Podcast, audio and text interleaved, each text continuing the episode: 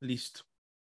Ahí estamos grabando. Entonces, bueno, bien, recuerden hacer las preguntas que tengan acerca de SARLAF y bueno, iniciemos con la contextualización, que es muy necesario tener en cuenta pues los reportes a la OIAF, los tipos de reportes que hay que presentar. Y resulta que ahorita justo el 20 de octubre, es decir, en tres días, se vence el plazo para que todas las organizaciones o muchas organizaciones presenten los informes.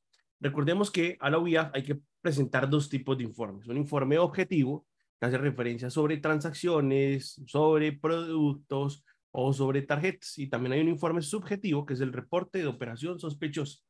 Entonces resulta que todas las organizaciones del sector solidario, más o menos 3.900 a junio del 2023, que es, digamos, el dato que tenemos más reciente, que lo transmite la Supersolidaria a través de la página web, tenemos entonces que el 100% de las entidades tiene que presentar informe. He visto en muchas entidades que durante el año no han presentado ni siquiera el primero. Y es más, puede ocurrir lo siguiente, y esto pues no deja exento a ninguna entidad. Tenían presentados informes al día hasta el 2022, cambiaron de oficial de cumplimiento, se fue y ya nadie más volvió a presentar el informe. Entonces resulta que eso termina siendo algo definitivamente grave para cualquier entidad, ya que esto lo puedes poner a un riesgo legal y resulta que también en este año he visto que han sancionado por el tema de no reporte, de no reportar. ¿Qué pasa? La UIAF hace una revisión, identifica qué entidades no han presentado los informes, le transmite esa información a la Supersolidaria y la Supersolidaria luego envía un requerimiento donde le indica, sírvase de explicar por qué razón no ha presentado los informes. Resulta que eso termina siendo muy grave porque ahí no hay forma de salvarse. Yo, yo he tenido la oportunidad de ayudar a muchas entidades a responder a requerimientos donde habían faltas, no habían realizado muchas actividades, pero pues resulta que luego pudiese, pudieran llegar a, a responder y a defenderse, pero definitivamente es indefendible, es muy complicado el no tener esos reportes porque está el certificado, está o no está, si no está, ahí ya no hay nada que hacer. Y es ahí donde luego llegan esos ayayay con esas posibles sanciones que terminan siendo muy onerosas.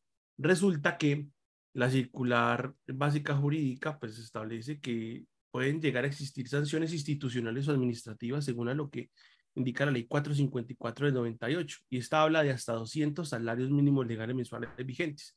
Termina siendo eso muy, muy oneroso y es por eso muy importante el evitar que eso ocurra y es presentar los informes a como, como corresponde. En este, en este caso, todas las entidades tienen que presentar el informe de transacciones. Recordemos a qué hace referencia ese informe de transacciones. Cuando existen transacciones que involucren entrega o recibo de billetes o monedas en la organización y que esto supere un monto de 7 millones en operación individual o, o en este momento 40 millones en operación consolidada durante el mismo mes y, y para la misma persona, para el mismo tercero. Que esto llega a generar en muchas ocasiones inquietudes con si tengo que reportar o no tengo que reportar ciertas transacciones, por ejemplo, con proveedores. Y para eso, cuando tengamos alguna inquietud de ese tipo, de si tengo que reportar o no, nos podemos dirigir directamente a la a la instrucción, a la instrucción de la UIAF. Entonces vamos a ingresar por acá uiaf.gov.co. Vamos a revisar por acá algo que dice reportantes, sectores reportantes. Vamos a ubicar algo por acá que dice super solidaria. Y vamos a ubicar también por acá donde dice, bueno, tenemos dos opciones, organizaciones que ejercen actividad financiera y organizaciones que no ejercen actividad financiera. Es bueno escoger, soy cooperativa ahorro y crédito, acá encuentro toda la instrucción soy entidad diferente en la cooperativa o recrédito, aquí encuentro la instrucción.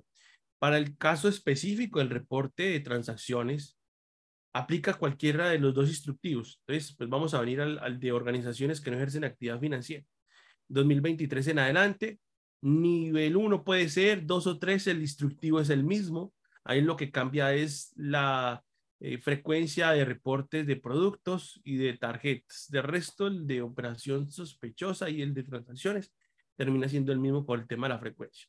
Entonces, venimos acá donde dice anexos técnicos, utilidades, y aquí está anexo 2, TRSO, reporte de transacciones. Y aquí vamos a encontrar pues toda la guía para el reporte, pero específicamente lo que yo les quiero mostrar es la tabla de códigos para el reporte. Entonces, en algunos casos siempre hay la pregunta, venga, los proveedores tengo que reportar.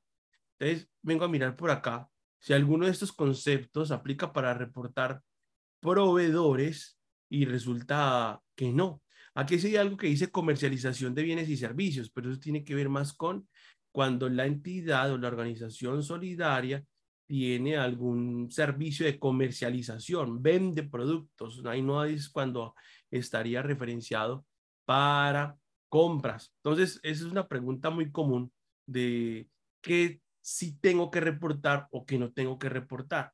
La respuesta específica a esa pregunta está acá, según el código del, del, producto o del tipo de producto. Si está aquí, lo reporto. Si no, no. En cuanto a la transacción.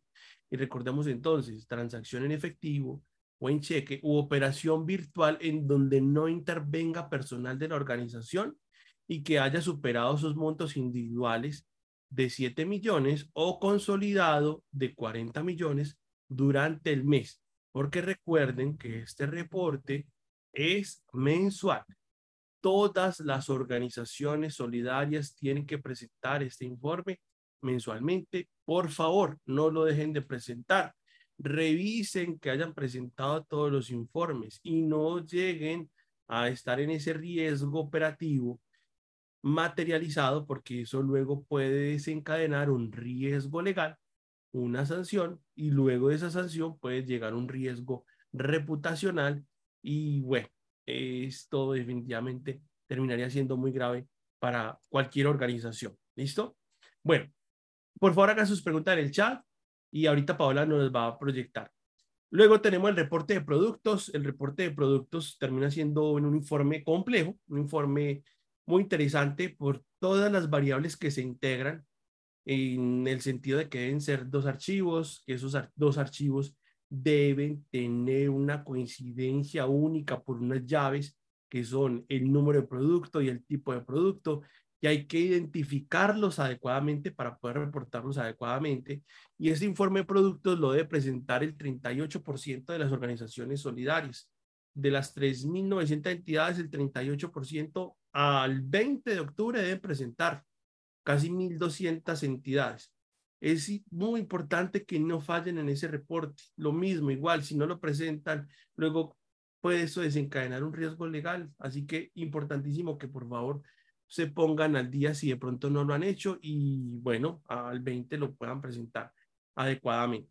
El reporte de tarjetas. Este reporte de tarjetas es para las entidades que tengan algún convenio que le permita al asociado hacer uso del plástico a través de las franquicias Visa, Mastercard, American Express o Diners en cualquier establecimiento comercial o a través de cajeros.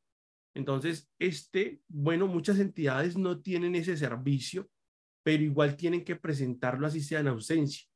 ¿Cuándo puede aplicar ese reporte? Resulta, hay una, hay una entidad que ofrece, eh, yo creo que a nivel nacional en muchas entidades esa, esa, esa posibilidad de convenio, entonces yo le ofrezco a el Fondo de Empleados Cooperativa que le pueda transmitir a los asociados ese servicio.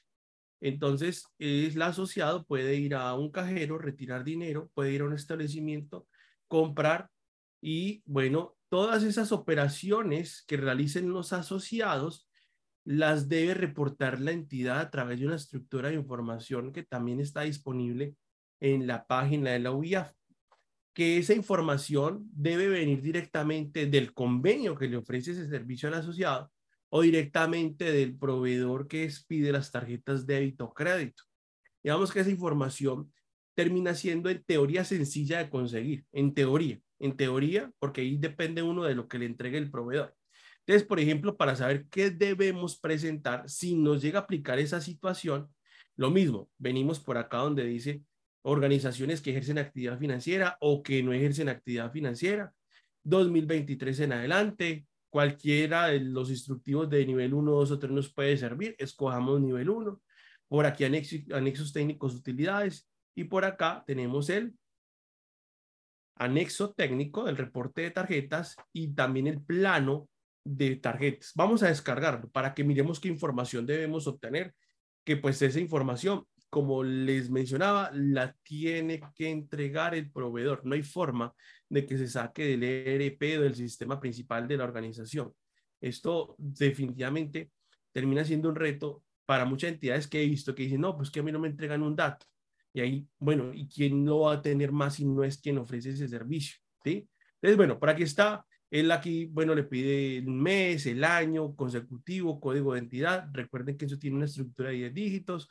Los primeros dos números son del código del sector, el tipo de entidad, y luego los últimos cinco dígitos son el código que ustedes tienen ante la Superintendencia de la Economía Solidaria.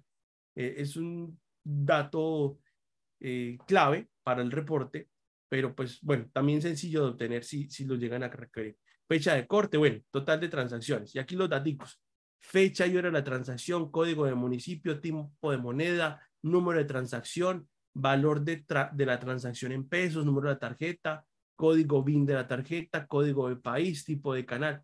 Aquí hay información sensible, ¿no? Información sensible que debemos salvaguardar y debemos tener mucha precaución con la información que hay ahí.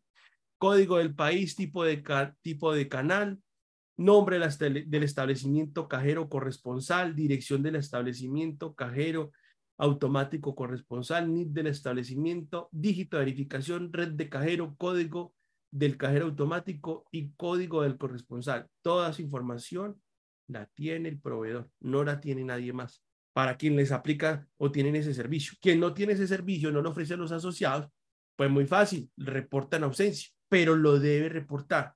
Que yo he visto también muchas entidades que, listo, bien, presentan el de transacciones, presentan el de productos, pero el de tarjeta no lo presentan. Y es ahí también donde puede existir ese riesgo para las organizaciones. Bueno, luego llega el reporte subjetivo, que es el reporte de operación sospechosa. Este reporte de operación sospechosa es bastante común que se presente sin los papeles de trabajo. ¿Qué ocurre en muchas organizaciones? Dicen, no, aquí no hay nada inusual, aquí no hay nada sospechoso, aquí todo es muy normal. Entonces, mensualmente o trimestralmente, ingresa a la UIAF a través del CIREL, ausencia de reporte, reporte operación sospechosa en ausencia, le echa la bendición, le da clic enviar y ya. Y se quedan sin el papel de trabajo, sin el análisis de las operaciones inusuales para poder llegar a esa conclusión de que no había nada a reportar. Siempre en cualquier organización va a haber algo inusual, algo que llama la atención, algo que sobrepasa un parámetro de normalidad. Esos parámetros de normalidad, ¿de dónde vienen? De los instrumentos del SARLAB, de la consolidación, de la segmentación, de las señales de alerta. De ahí llega ese seguimiento que se, bueno, comunica con el reporte externo de operación sospechosa o termina siendo esa base fundamental. Es por eso muy importante que cada uno de ustedes hagan ese diagnóstico y determinen, sí, yo cada mes identifico las inusualidades, las analizo y por eso llego a la conclusión que no tengo nada que reportar.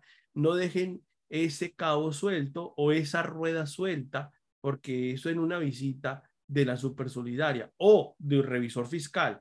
Venga, muéstreme usted cómo llegó a la conclusión o dígame cuántas inusuales usted identificó durante el mes y dice, no, pues no, aquí no pasa nada, no, e, es necesario tener claro que estas inusualidades son una referencia de un parámetro que sería un monto, una frecuencia, un valor, un indicador, y que esto pues se deriva del resultado de la segmentación. Entonces quería yo iniciar con el contexto de lo que son los reportes a la UIAF y qué porcentaje de entidades del sector debe presentar, por ejemplo, específicamente el reporte de productos, el reporte de tarjetas. El reporte de productos y de tarjetas lo debe presentar el 100% de las organizaciones ya en el mes de enero con corte a diciembre. Ahí estoy referenciando que ahora le toca a las que están de nivel 1 de supervisión, nivel 1 y nivel 2. Les toca trimestral, mensual o trimestral. Hoy ya les toca el trimestral, por eso ese porcentaje de entidades que deberían a más tardar el 20 presentar el informe. ¿Listo? Entonces vamos a aprovechar el espacio de las preguntas que han hecho hasta el momento para continuar con el contexto de lo que ya son las etapas y elementos. No sé, Paola, si tiene por ahí las preguntas o voy avanzando. Claro que sí, ya las, ya las proyecto. Listo, listo, súper. Bueno, eh, también invitarlo muy especialmente para que mañana se conecten en un espacio para los suscriptores de Starsol y bueno, quien no sea suscriptor de Starsol para que también participe. Vamos a hablar de cómo podemos generar estos informes a través del sistema y también pueden aclarar dudas o inquietudes acerca de cualquiera de las funcionalidades que tenemos en el aplicativo. Dice acá, ¿hasta qué fecha del trimestre entrega el informe al Consejo de Administración Oficial de Cumplimiento del Revisor? Bueno, pónganle cuidado. Resulta que con la actualización de la circular básica jurídica en el 2022, el informe del oficial de cumplimiento ya obligatoriamente no es trimestral, ya es obligatoriamente semestral.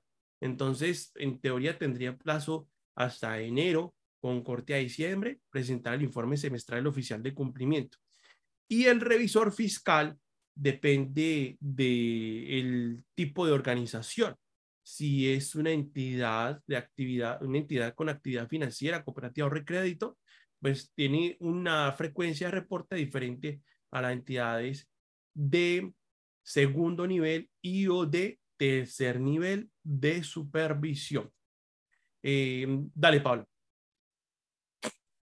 Ah, ok, por acá nos dicen para nivel 3. No, el de nivel 3 debe presentar un informe, es al Consejo de Administración o a la Junta Directiva, donde el revisor fiscal, con base en la metodología que haya establecido, determine que el sistema esté funcionando adecuadamente, que ahí también hay una situación bastante sensible que yo he visto en muchas organizaciones, donde el revisor fiscal no más pregunta por los reportes a la OIAF en algunos casos y no analiza en conjunto todas las etapas y todos los elementos.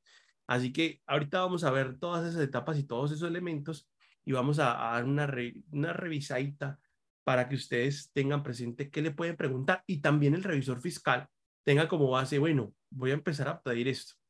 Bueno, eh, dale, Paola. Allá, ya, ya. ¿Qué se recomienda para las organizaciones que jamás han presentado los informes? iniciar desde este mes o presentar todos los meses anteriores, ponerse al día lo más pronto posible. ¿Qué he visto yo que ocurre en la UIAF? Ellos hacen unas revisiones periódicas de, donde van a generar un listado donde identifican qué entidades no han presentado los informes. Y pues la idea es que lo hagan lo más pronto para que cuando hagan esa revisión, pues su entidad no esté dentro de esas. ¿Por qué? Luego ellos le transmiten eso a la UIA, a la supersolidaria, y la supersolidaria entonces les llega con el requerimiento y ahí es donde empieza Cristo a padecer porque ya el tema de que no lo hayan presentado es casi que insalvable. O sea, uno en, la respuesta al requerimiento puede llegar a decirle, venga, no lo volvemos a hacer, lo que pasa es que cambiamos de oficial de cumplimiento, no sabíamos, perdónenos, por favor, no, no, no nos vayan a sancionar, ¿no? Puede pasar que lo sancionen, como yo vi este año en una cooperativa que pues lamentablemente la sanción fue como de más de 40 millones de pesos. De hecho, en el blog hay un artículo sobre ese tema y ahí está la resolución sancionatoria. Entonces, lo más pronto posible, póngase al día con los reportes, lo más pronto. Hay un tema y es que el de transacciones solamente se lo va a dejar presentar desde el año 2022. Es decir, que si faltó 2021, 2020, 2019, 2018, 2017, ahí sí, ni modo. Ahí echarle la bendición y hacer un rosario para que no les vayan a, decir nada. Pero lo más pronto posible haga o presente los informes. No, no, no deje pasar un día más, mejor dicho. Dale, Pablo. El reporte mensual es el de transacciones. Ese reporte de transacciones, recordemos, debe tener en cuenta si se realizan operaciones en efectivo, en cheque o operación virtual en donde no interviene el personal de, la organización y se cumplen esos criterios del monto individual y el criterio del monto consolidado de 40 millones. El reporte de transacciones. Recuerde el monto y recuerde el criterio. Entonces, transacciones mensual. Y eh, el, el 19 y 20 tenemos un espacio muy chévere que es el quinto encuentro oficiales de cumplimiento. y vamos a dar muchos más detalles de cómo llegar a generar los papeles de trabajo y cómo verificar qué informes me hacen falta y bueno, ponernos al día con todo lo concerniente al SARLAF. Vamos a tener una actualización de todas las etapas, de todos los elementos y también pues un espacio muy interesante porque vamos a tener muchos oficiales de cumplimiento que van a hacer muchas preguntas y que pues esto nos va a enriquecer y va a permitir que cada vez desarrollemos mejor nuestra labor como oficiales de cumplimiento. Eh, dale, Paola, muchas gracias. Un asociado estuvo en, bueno, se llega a un acuerdo con el abogado de la entidad internamente realizó un cruce como si la ciudad hubiera pagado por caja, luego realizó un pagaré. Eh, ahí, bueno, ahí no alcanza a ver la pregunta, Paola. Eh,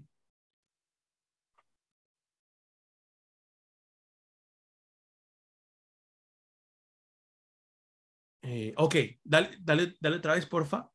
Eh, esto para lo más grande, para que sea bien. Esto es sano con oficiales de cumplimiento. Bueno, digamos que eso ya es un tema mucho más administrativo y ahí tendría que ingresar el revisor fiscal más bien, porque sí hay un tema ahí complejo, eh, pero pues ahí ya más bien entraría el revisor fiscal y podríamos dejar esa, esa pregunta más bien para Diego Fernando, que podría darle una mejor referencia respecto a ese tema administrativo, pero pues ahí debería más bien estar es el revisor fiscal o auditoría interna verificando esa práctica. Dale, Paola. Las transacciones como desembolso de crédito, si se realizan a través de plataforma bancaria, ¿se deben reportar? No, a menos que eso sea un proceso totalmente automático sin la intervención del personal de la organización. Si el asociado puede a través de una plataforma solicitar un crédito y automáticamente el crédito se lo aprueba por una plataforma virtual automática y luego ahí mismo le hace el desembolso, como ocurre ahora en los bancos, ahí sí. Y si supera el monto de los 7 millones y o los 40 millones consolidados, ahí sí, pero si es un proceso totalmente manual, donde el analista de crédito verifica la documentación, lo aprueba si tiene la potestad, lo pasa a tesorería, tesorería ingresa al banco, digita la cuenta, le da clic en enviar. Ahí no hay una operación virtual sin intervención de la organización, ahí hay intervención. Y ahí pues no se reporta. Eso es muy claro en la norma, es muy claro ahí en el instructivo sin intervención del personal de la organización. Si se interviene, ahí pues ya no hay que reportar. Igualmente los pagos recibidos, igual. Si ustedes intervienen con el tener que verificar el pago, ingresar el pago al sistema, contabilizarlo, ahí ya hay una intervención del personal de la organización.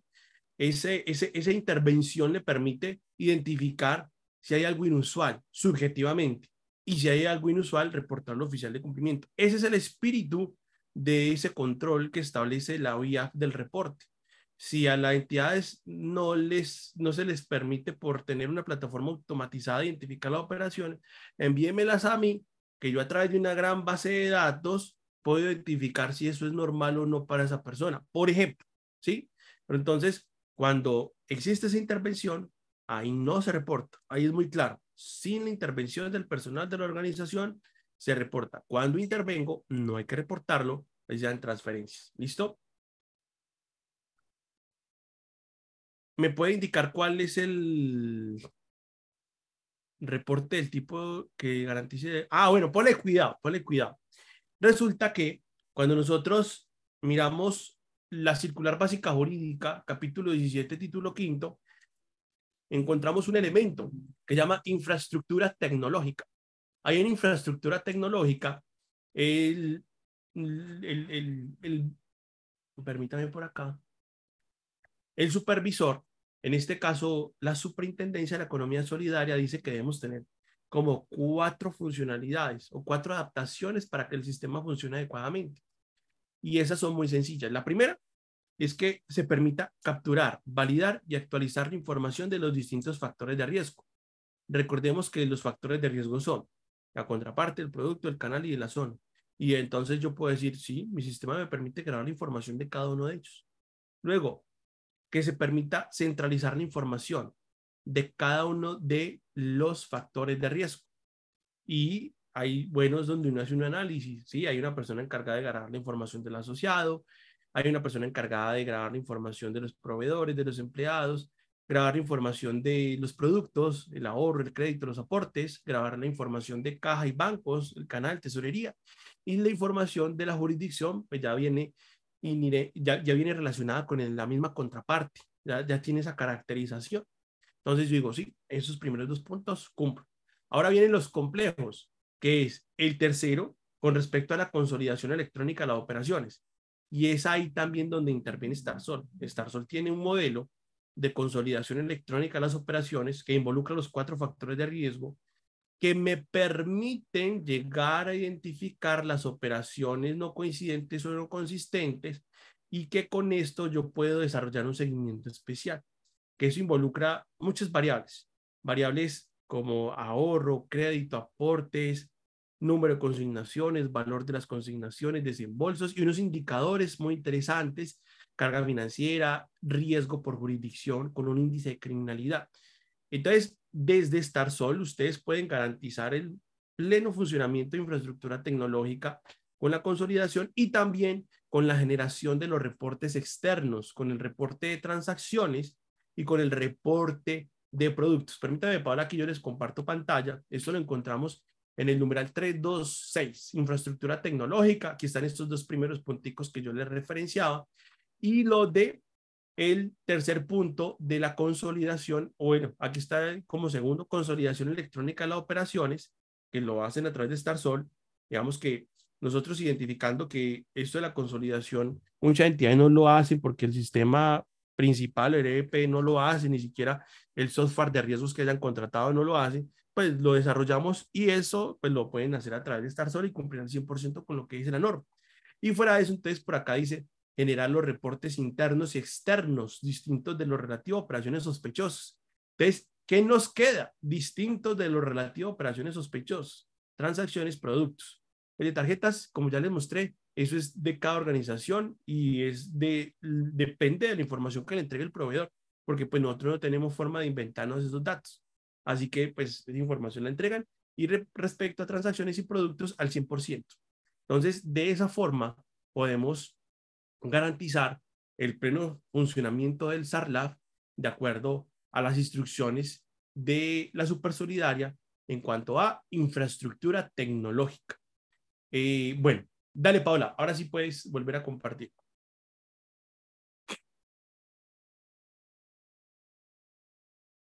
Ahora, por aquí mientras tanto dice, no estoy de acuerdo, esa intervención solo aplica a las transacciones virtuales.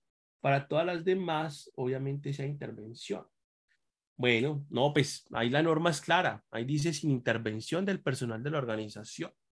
Eh, sí, ya, ya ahí cada quien toma, toma el concepto que quiera, pero la norma es clara. Dice sin intervención del personal de la organización, operaciones virtuales en donde no intervenga personal de la organización. Ahí, digamos, de mi parte no, no, no, no habría lugar a otra interpretación, pero pues bueno, ya cada quien le puede dar la interpretación que quiera. Listo. Dice acá, el revisor fiscal a dónde enviar el informe de gestión de SARLAF, a la junta directiva y enviarlo a la supersolidaria. Depende, depende de el nivel de supervisión. Entonces, por ejemplo, vamos nuevamente a la circular básica jurídica. Por acá vamos a encontrar las responsabilidades de la revisoría fiscal, donde, bueno, la primera es establecer que el sistema funcione adecuadamente, debe presentar informe semestral a la Junta Directiva o Consejo de Administración, eh, presentar a la Superintendencia de la Economía Solidaria en caso de las cooperativas de ahorro y crédito, el informe trimestral, o sea, trimestral, las cooperativas de ahorro y crédito, el revisor fiscal debe presentar el informe a la superintendencia y al consejo y a la junta. Ya el resto de organizaciones solamente semestral a junta directiva o consejo de administración. Bueno, y también las entidades de primer nivel de supervisión, el revisor fiscal debe presentar el informe semestral también a la superintendencia. Dale, Paola. Eh, nivel 2 de supervisión. Hay, hay que, digamos, diferenciar. Soy cooperativa de ahorro y crédito. Soy cooperativa de ahorro y crédito. El revisor fiscal debe presentar un informe trimestral a la junta directiva, consejo de administración y a la superintendencia trimestral. Entidad de primer nivel de supervisión debe presentar a la junta directiva en un informe semestral y a la supersolidaria, primer nivel de supervisión. Ya el resto de organizaciones solamente presentar el informe semestral a el consejo o a la junta directiva. Es, es según el nivel de supervisión. Nivel 2 sería solamente un informe semestral a la junta directiva o consejo y ahí no habría lugar a presentar a la superintendencia de la economía solidaria. Dale, Paula. Listo, bueno, por lo pronto, eh, ahí no hay más. Vamos a revisar rápidamente por acá lo que es la estructura del SARLAF y que termina siendo muy importante actualizarlo al menos una vez al año. Al menos una vez al año debemos tener la oportunidad de que trabajemos las etapas, de que podamos llegar a identificar los eventos de riesgo de acuerdo a un contexto social, económico, político, y también de acuerdo a nuevas tipologías. Eh, el riesgo inherente se basa en que es el evento que siempre está ahí, el evento que nunca va a desaparecer, el evento que nace con la misma actividad. Y resulta que todas las organizaciones solidarias tienen un riesgo inherente con respecto a SARLAF, así sea indirecto, como por ejemplo con los proveedores le compra un proveedor algún producto, algún servicio, y luego ese proveedor termina estando relacionado con actividades o grupos al margen de la ley. Ahí esto puede generar un efecto de contagio porque yo le estoy a ese proveedor trasladando algún dinero, luego la fiscalía hace alguna investigación y entonces aparece el fondo de empleados o la cooperativa con esas transacciones, con ese proveedor y bueno, sírvase a explicar cuál fue la debida diligencia, usted por qué no lo puede identificar. Y es ahí donde se empiezan a involucrar muchos aspectos que tienen que ver con los elementos, como por ejemplo el mecanismo, el conocimiento del asociado cliente que están todas las contrapartes. Entonces, lo que yo les quiero decir es que hay muchas entidades que dicen, no, es que a mí ese tema de las etapas no me aplica porque yo soy nivel 3 de supervisión o nivel 2, entidad cerrada y eso de las etapas o matriz de riesgo solamente les aplica a las cooperativas de ahorro y crédito o entidades de primer nivel de supervisión. Y resulta que esto termina siendo pues indirectamente obligatorio para todas las entidades, porque la matriz de riesgo termina siendo un eje integrador entre esas etapas y esos elementos, donde hay casi que el oficial de cumplimiento tiene un orden de ideas, tiene casi que todo un plan de trabajo a través de todos los controles que tiene que desarrollar o propiciar se desarrolle, porque recuerden que el oficial de cumplimiento no es el que tiene que desarrollar muchas actividades operativas, es el administrador del riesgo, en donde, por ejemplo, define cuál va a ser el procedimiento de la diligencia, lo traslada o transmite a las personas encargadas de la vinculación y luego el oficial de cumplimiento va a verificar en una prueba trimestral, por ejemplo, que eso esté funcionando adecuadamente. No, es que falló el formulario, no llegó diligenciado completamente, no diligenciaron esa información en el sistema.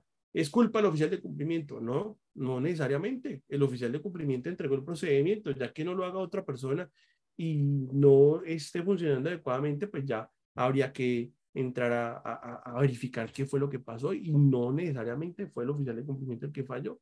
Es ahí donde hay que establecer unos controles que nos permitan evitar esas situaciones. Y eso en donde lo podemos tener bien referenciado en la matriz de riesgo. Eh, hay muchas, por ejemplo, situaciones que tienen que ver con los beneficiarios finales, los, los, los traslados ah, de dinero cuando un asociado dice, venga, es que el desembolso del crédito la evolución del ahorro, la evolución de los aportes, no me la haga mi cuenta, sino que haga la, la cuenta de Pepito Pérez.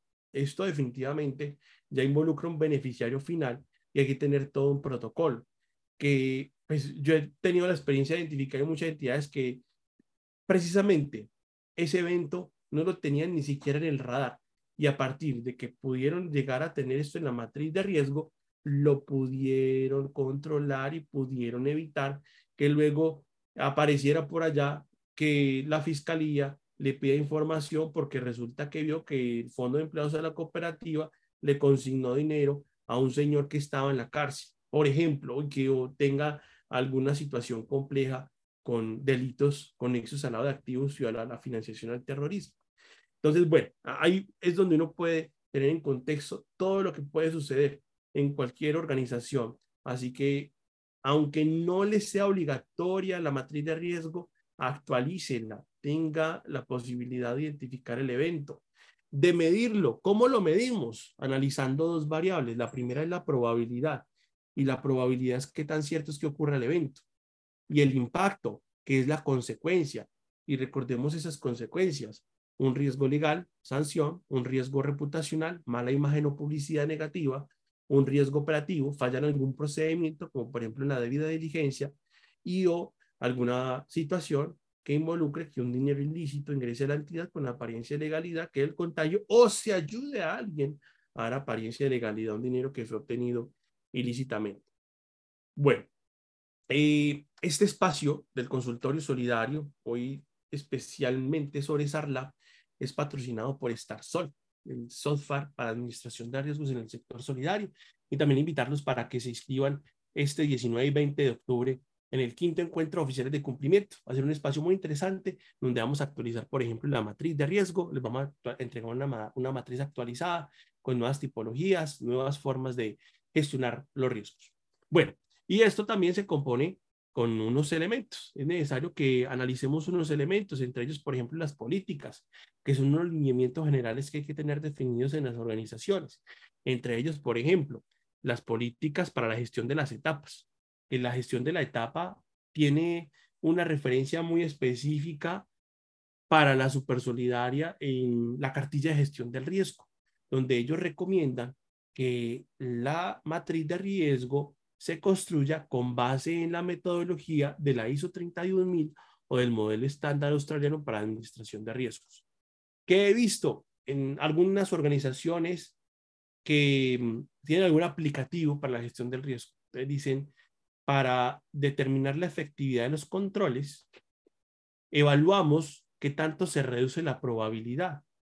Y yo les pregunto, ¿dónde está el impacto? ¿Dónde queda el poder evaluar qué tanto se reduce el impacto? Y no, eso no está. Hay una falla, una falta técnica, una falta grave a lo que fue o lo que se define en la metodología, en donde recordemos que el riesgo inherente es el riesgo propio de la actividad. Cuando le aplico un control, ese control debe tener como objetivo reducir probabilidad y o reducir impacto. Y el resultado es el riesgo residual. Entonces, si yo solamente evalúo una de las dos variables, pues no estoy determinando un riesgo residual. Tengo casi que el, o el riesgo inherente termina siendo igual al final, a pesar de los controles que tenga y que pues no tienen una buena estructura. Bueno, ahí está ese tema. Luego, las consultas en listas vinculantes. La única lista vinculante para Colombia es la lista de la ONU o del Consejo de Seguridad de, las Naciones Unidas o también la lista de la Unión Europea, donde ahí se referencian grupos terroristas o personas que estén relacionadas con el terrorismo, la financiación al terrorismo. Y es muy importante hacer esas consultas cada vez que se vincule un asociado y o alguna contraparte y hay que al menos una vez al año consultar nuevamente a todas las contrapartes, como mínimo en esas listas vinculantes. ONU y OFAC, digamos que la, em, perdón, la de la ONU y la Unión Europea.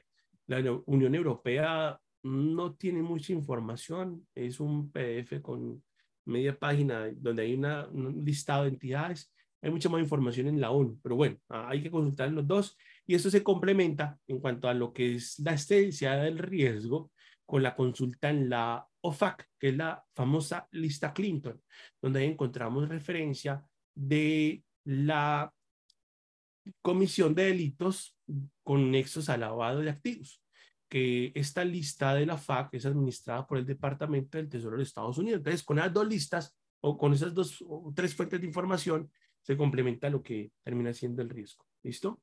Ahora, procedimientos. Un procedimiento general. Atender oportunamente solicitudes de información de autoridades competentes. Deben tener el procedimiento. Esa guía que le permita al oficial de cumplimiento atender a esa solicitud de información en, en el momento que ocurra. Eso pasa.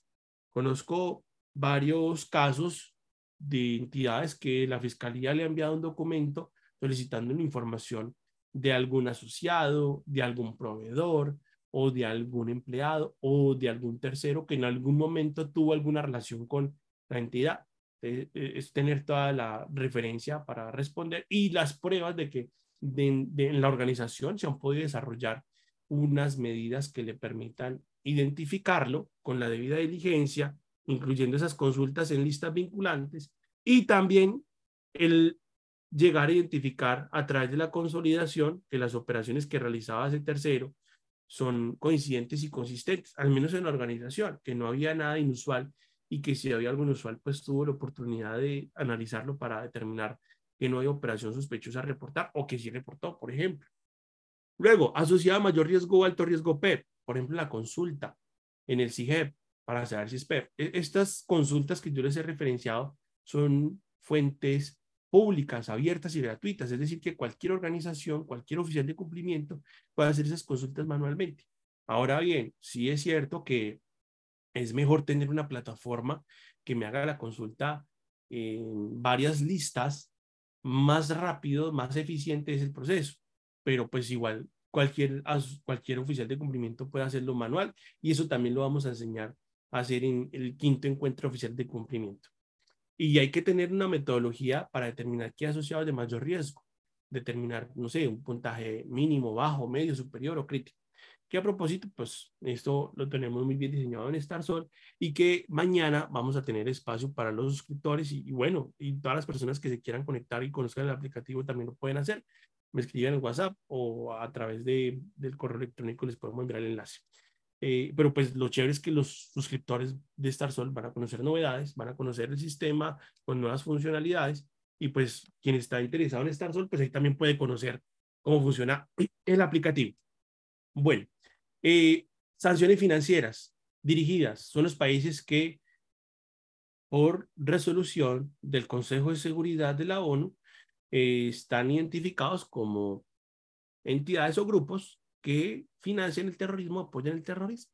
Y es evitar a toda costa el tener alguna contraparte que esté en alguna de esa, en esa lista específicamente. Y si llegamos a identificar a alguien, debemos inmediatamente reportarlos a las autoridades competentes y debemos tener la posibilidad de inmediatamente cortar cualquier relación contractual. Definitivamente ahí no hay nada que hacer y es tenerlo muy claro y también incluido dentro de los estatutos para que no exista ningún vacío en algún momento con ese tema y que luego pueda llegar a, a generar en la organización algún riesgo legal porque el asociado que haya estado incluido en esa lista empieza a decir que han vulnerado los derechos y bueno, es tener muy buenas bases para poder proceder en cualquier situación. Países de mayor riesgo, los países que están involucrados con delitos conexos a lavado de activos y o que facilitan el ocultamiento del dinero, como lo son los paraísos fiscales, por ejemplo.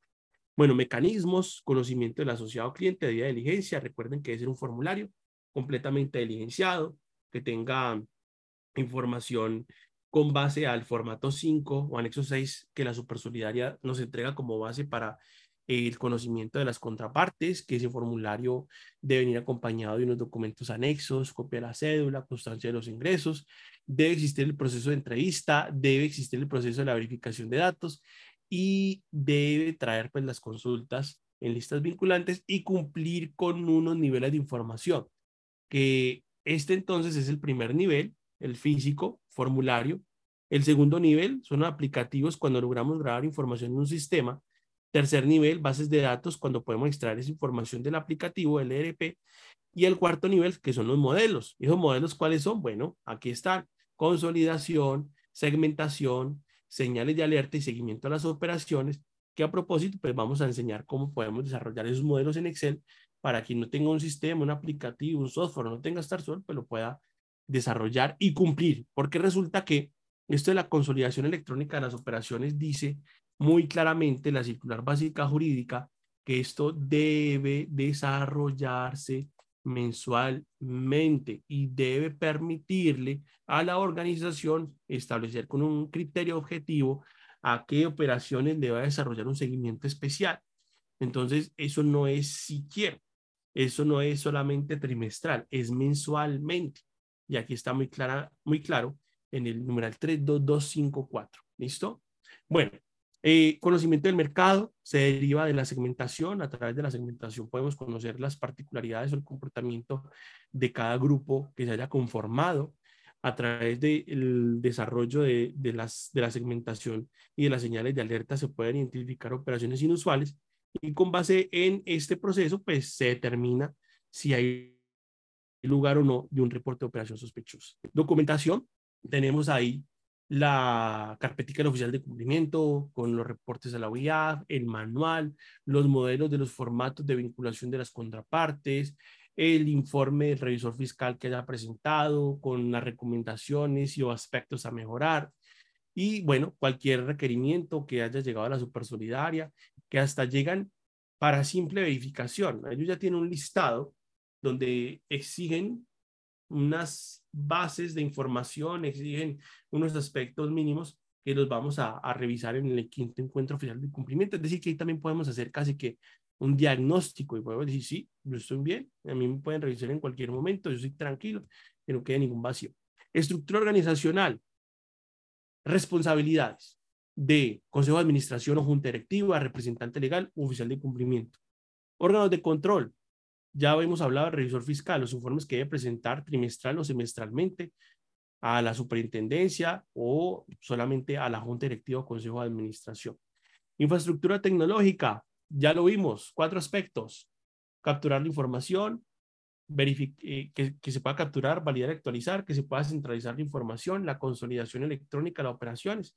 Es decir, que aquí vemos una relación con el tema de los instrumentos y que se pueda generar los reportes a la UIAF externos distintos a los de operación sospechosa, es decir, el reporte de transacciones, el reporte de productos, que estarían aquí definidos como el elemento de la divulgación de la información.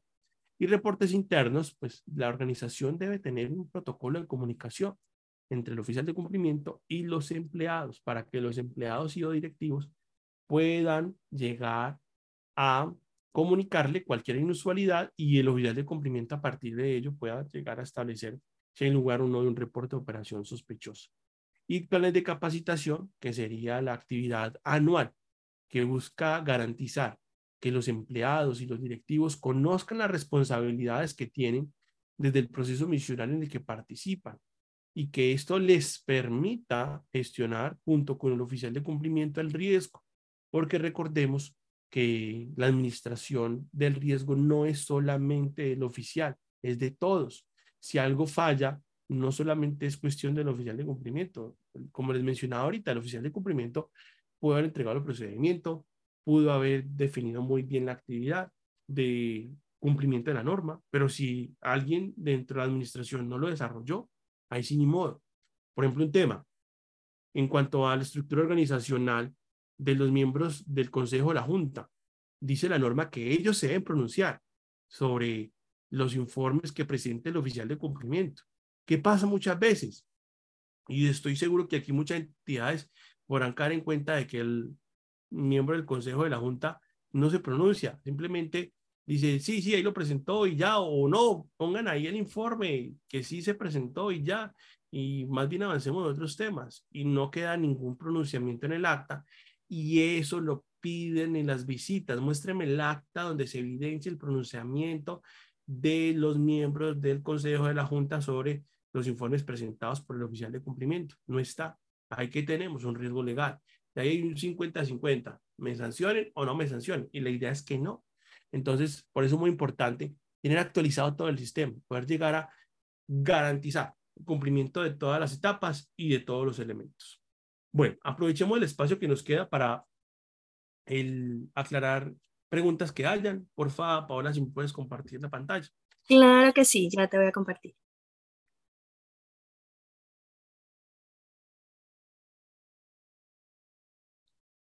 aquí, ¿es recomendable que la persona que capacita siempre sea el oficial de cumplimiento? Sí, el oficial de cumplimiento puede impartir la capacitación. Claro que sí. Es también, bueno, si pueden contar con alguien que conozca el tema y traiga otras experiencias, mejor, más chévere. Pero igual el oficial de cumplimiento tiene toda la capacidad de presentar a la junta, al consejo y a todos los empleados el sistema y buscar ese objetivo de que se garantice el cumplimiento de toda la norma. Entonces, eh, claro que sí, el oficial de cumplimiento puede, pues, puede desarrollar la capacitación y da, impartirla. Bueno, si el asociado consigna 11 millones en nuestra cuenta para pago de deuda, ¿cómo se reporta? Depende. Si, ah, bueno, deuda, crédito, aquí tenemos en el instructivo de la UIAF el código 08. El código 08 sería el reporte. Recuerde que esos 11 millones tienen que ser en efectivo o en cheque que se, que se, que se haya recibido en las oficinas de la organización, que hizo una transferencia y luego esa transferencia yo tuve que contabilizarla, tuve que generar algún proceso manual. Ahí ya intervino personal de la organización y ahí ya no se reporta, porque ahí dice muy claro, sin intervención del personal de la organización. ¿Cómo reporta código 08? El detalle, hay un video en YouTube que dice reporte de transacciones, que explicamos muy bien cómo hacerlo. Y también, pues yo les recomiendo que se inscriban el quinto encuentro oficial de cumplimiento. John, ¿y si el sistema realiza todo, pero cartera? Ah, no, si, si todo queda contabilizado y ya luego es un proceso de auditoría, ahí sí se reporta, porque no tuvieron que hacer nada para que finalizar el proceso. Ahí simplemente hay una verificación y auditoría, pero no hay ninguna intervención para contabilizar ni hacer nada. Entonces ahí sí se reporta. Si es solo por control y ocurrió que se involucró el valor de más de 7 millones o de 40 millones, sí se reporta si es solo por control. ¿Vale? Eh, bueno, es muy sencillo. Es bueno, es, es, es en la página de la Super Solidaria, buscar circular básica jurídica, título quinto, les voy a enviar el enlace por acá, Super Solidaria, circular básica jurídica, ahí, ese documento que está ahí es, es la última versión. Es muy común, claro, que nosotros nos confundamos porque tenemos diferentes documentos, pero, pero pues aquí les dejo el enlace en el chat y bueno, ahí está, ahí está la, última versión, título quinto, ahí les envié el enlace eh, exactico, ojalá que si les abra. Ah, no, mentira, no, no, no, espere, espere, espere, espere, que no, les envié fue la fotico de el título quinto, ahora sí, ese que les acabo de enviar, sí es. Dale. La evidencia de las capacitaciones de Sarlab las puedo tener de un formulario de Google o de ser papel de trabajo. Sí, la evidencia es el listado de asistencia y la evaluación. Eso es. Y la evaluación la puede obtener, por ejemplo, de Google o de la misma plataforma de Zoom. Chévere que fuera por Zoom, porque Zoom le permite tener como el control de la asistencia, cuánto tiempo estuvo conectado, y a través de la misma plataforma se pueden hacer evaluaciones. Eh, pero sí, la tecnología ahorita nos permite tener toda esa posibilidad. Si no se realiza la evaluación, no, porque la norma dice muy claro que se debe evaluar. Entonces queda como ahí ese vacío. Entonces, hay que tener. Eh, decidimos ampliar hasta hoy la posibilidad de que personas naturales puedan participar por un valor de 190 mil pesos. Esto entendiendo que hay un esfuerzo muy grande para personas naturales. Así que hasta hoy el plazo cuesta 190 mil para personas naturales. Hay un 10% de descuento para personas jurídicas, eh, fondos de empleados cooperativas que escriban a sus oficiales de cumplimiento hasta hoy. Ya mañana, pues si es el precio full, que son 330 mil. Entonces, aprovechen, aprovechen y, y se inscriben en el quinto encuentro oficial de cumplimiento. Va a estar muy interesante. Vamos a entregar muchos procedimientos y vamos a entregar un sistema al 2023 y 2024 actualizado. Les va a gustar mucho. Estoy seguro que sí. Dale. ¿Cómo se evalúa el riesgo residual? Vale, cuidado, es una pregunta que hace la superintendencia de las visitas y que yo hago también en los planes de actualización que nosotros hacemos y también cuando estamos en la implementación de StarSol. Entonces, el riesgo residual más bien se establece analizando qué tanto se reduce la probabilidad y qué tanto se reduce el impacto, es decir, la efectividad del control. Así es como se establece el riesgo residual. ¿Y cómo se evalúa? Pues hay una, una, una, una, estructura dentro de la matriz, que es el seguimiento. Hay, por ejemplo, donde llega el revisor fiscal y verifica que, o auditoría interna, o comité de riesgos, ya cada organización lo define, que el control que se haya definido para disminuir probabilidad o impacto, si esté funcionando, y que adicionalmente el control requerido que optimice la gestión del riesgo también se esté desarrollando. Entonces, de esa manera se puede evaluar. Lo vamos a ver el jueves, perdón, el 19 y el 20. Sí, el jueves y el viernes vamos a ver una matriz de riesgo al 100% que le puede servir mucho para complementar esa evaluación del riesgo residual. Dale. ¿A cómo se inscriben? Por ahí bien la página web www.diegobetancourt.com.com.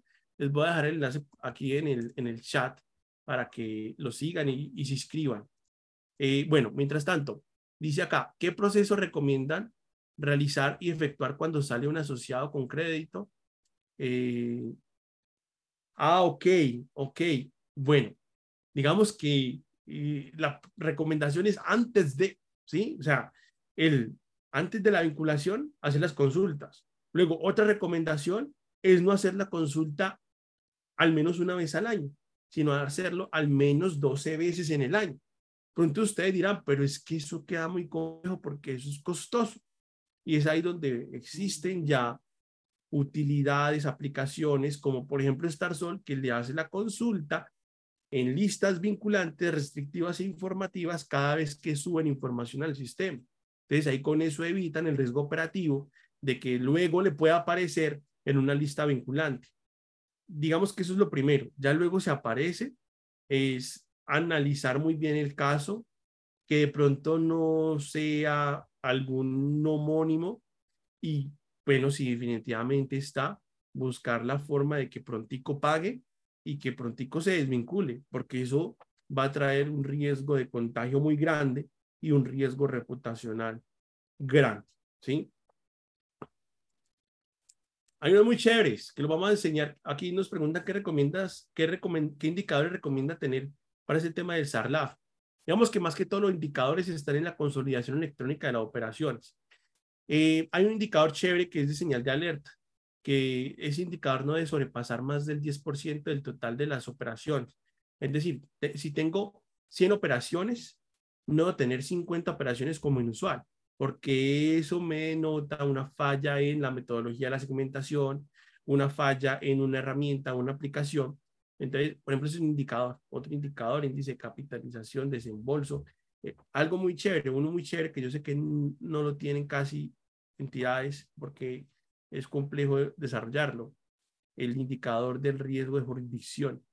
Es un indicador muy interesante y también un visor gráfico donde muestra los, las zonas afectadas por cultivos de coca, por ejemplo.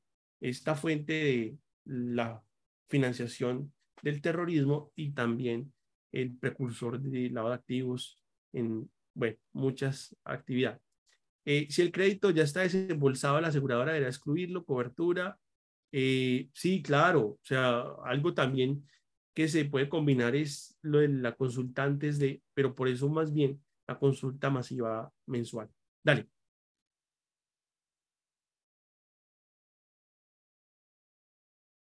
Si al consultar un posible proveedor, el representante legal aparece reportado en la lista 81 retirado de otros listados y no presenta antecedentes, bueno, ahí lo primero es que le aclaren a usted qué son otros listados, ¿sí?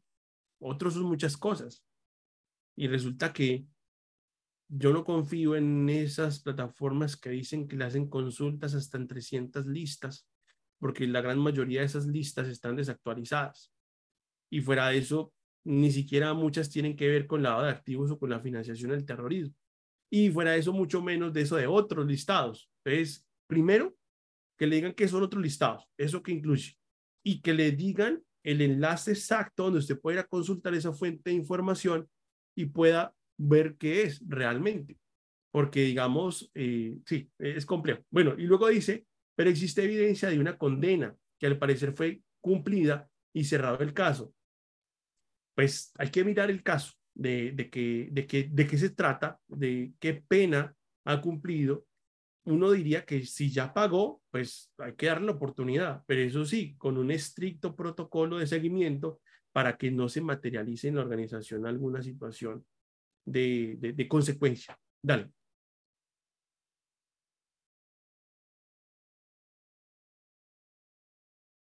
¿Qué actividades de debida diligencia debería realizar cuando una contraparte está? Ahí está el tema de la consolidación electrónica de las operaciones, mensualmente. Clasificarlo como asociado a mayor riesgo, tercero a mayor riesgo, y verificar que todas las operaciones que realice sean coincidentes y consistentes con la operación y que no haya nada que sospeche uno es inusual o, o termine siendo operación sospechosa. Consolidación electrónica, segmentación y un sistema que le permita tener un monitoreo permanente. Eh, sí, claro que sí. Fongensa, me puede escribir. Ahí está mi teléfono. Nos pueden escribir a la página web con mucho gusto. Es recomendable que la persona. ya, esa ya la respondimos. Dale. Yo, lo que pasa es que en chat, en chat hicieron otras preguntas que yo no las he alcanzado a poner acá porque fueron ahorita. Listo, listo, no. Entonces, esas las respondemos en el quinto encuentro oficial de cumplimiento. Yo sé que van a haber muchas preguntas también y que ahí se pueden complementar. Muchas gracias a ustedes por participar el día de hoy en este consultorio solidario especial que hemos denominado así porque se van a desarrollar todos los martes después del lunes festivo. Si no hay lunes festivo, el lunes es el espacio ordinario del consultorio. Muchas gracias a todos ustedes por el apoyo. Nos vemos el jueves y el viernes en el consultorio, en el, quinto encuentro oficial de cumplimiento. Nos vemos el lunes en el consultorio solidario con ya Diego Fernando y nos vemos mañana con los suscriptores de Starsol y bueno, y quienes quieran conocer también el sistema, bienvenidos. Eh, me pueden escribir al WhatsApp o a Paola y nosotros les hacemos llegar el enlace. Esté muy bien. Igual a los suscriptores les llegó el enlace y los vamos a volver a enviar el día de hoy. Que esté muy bien. Hasta luego.